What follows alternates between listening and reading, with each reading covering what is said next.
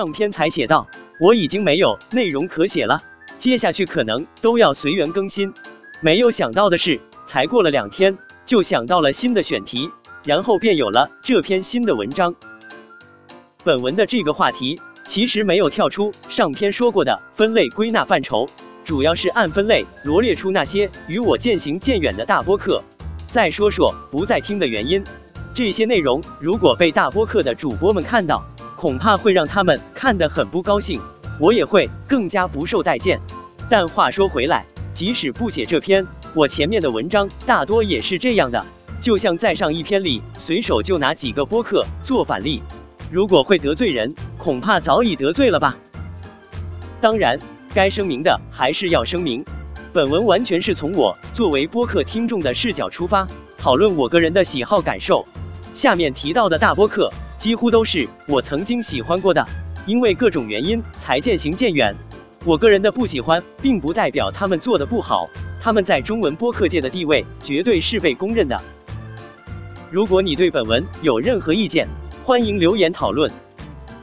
渐行渐远的大播客，我在前面的文章里就表达过，比起成熟的大播客，我更喜欢多年不火小播客和刚刚成立的新播客。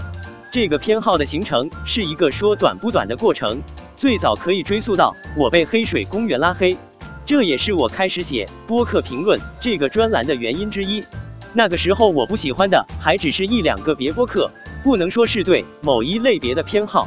随着播客行业整体的发展和我收听播客的增多，我逐渐放弃了陪伴过我的大播客。直至现在，我听播客的口味偏好正式形成，那些我不再听的大播客，竟然都能罗列出来写成一篇文章了。我在早期的文章中纠结过独立播客的定义，那个时候我觉得，只要不是由组织机构发起制作的，而是由个人发起制作的播客。理论上都可以算独立播客，现在看来这个定义明显太宽了。由组织发起的播客在播客总量中占比本就很低，何况那还是疫情没有出现的时候。在疫情爆发后的这段时间，才涌现出一批由出版机构、商业公司等组织发起制作的非独立播客。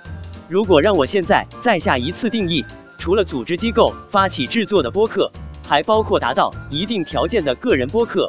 比如发展到成立公司或工作室的主播全职做播客的播客商业化到一定程度的节目样板化或流水线化制作的，这些都不能算是独立播客。按照这个标准，其实就能筛选出一大批的非独立播客。本文要说的大播客，几乎都是非独立播客中的后一类。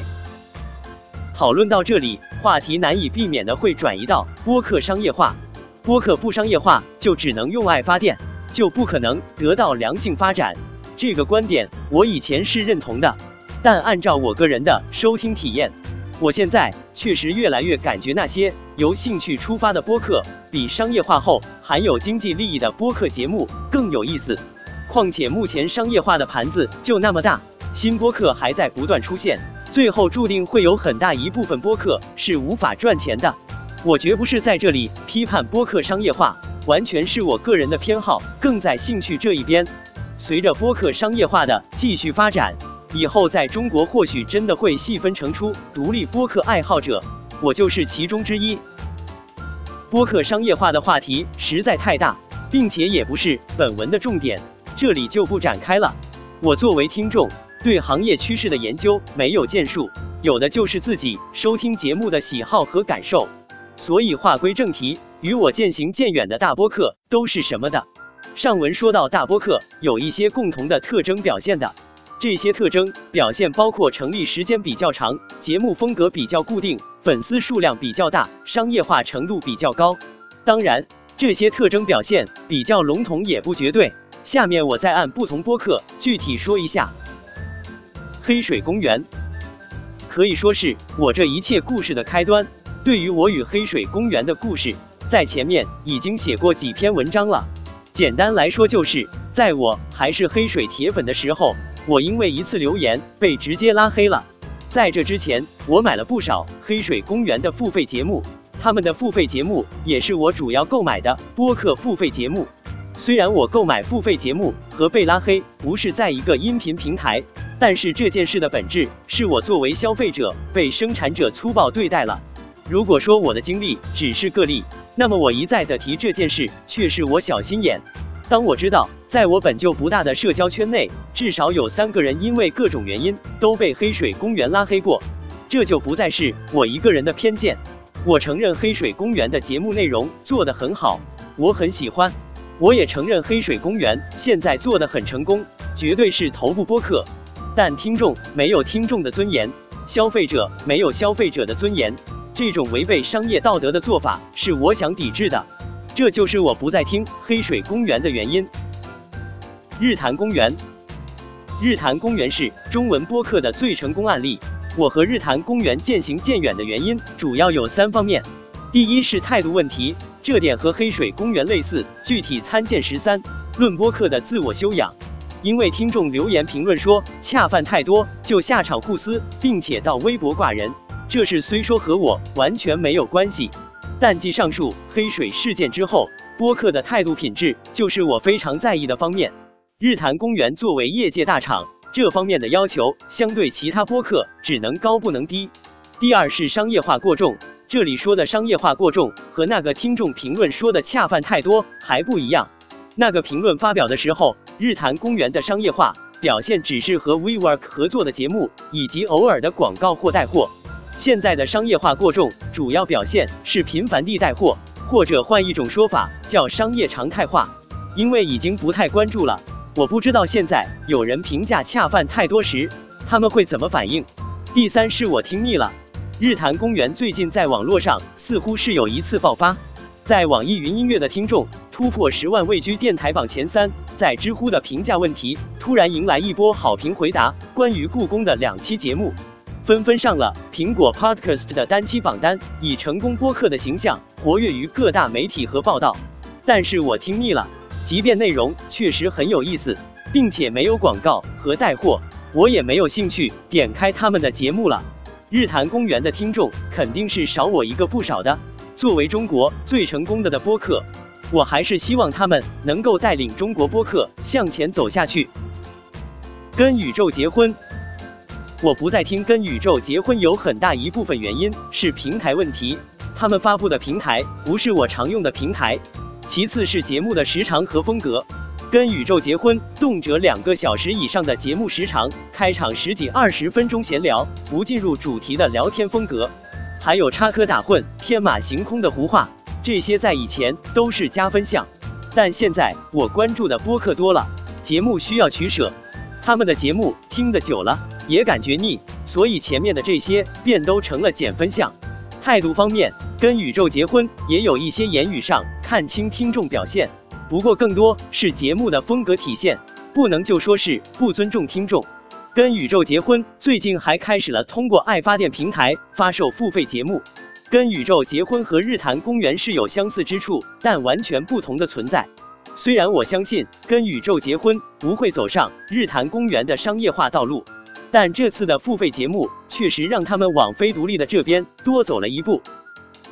娱乐电台，娱乐电台的节目去年我听的不少，生活日常类节目我都挺喜欢的。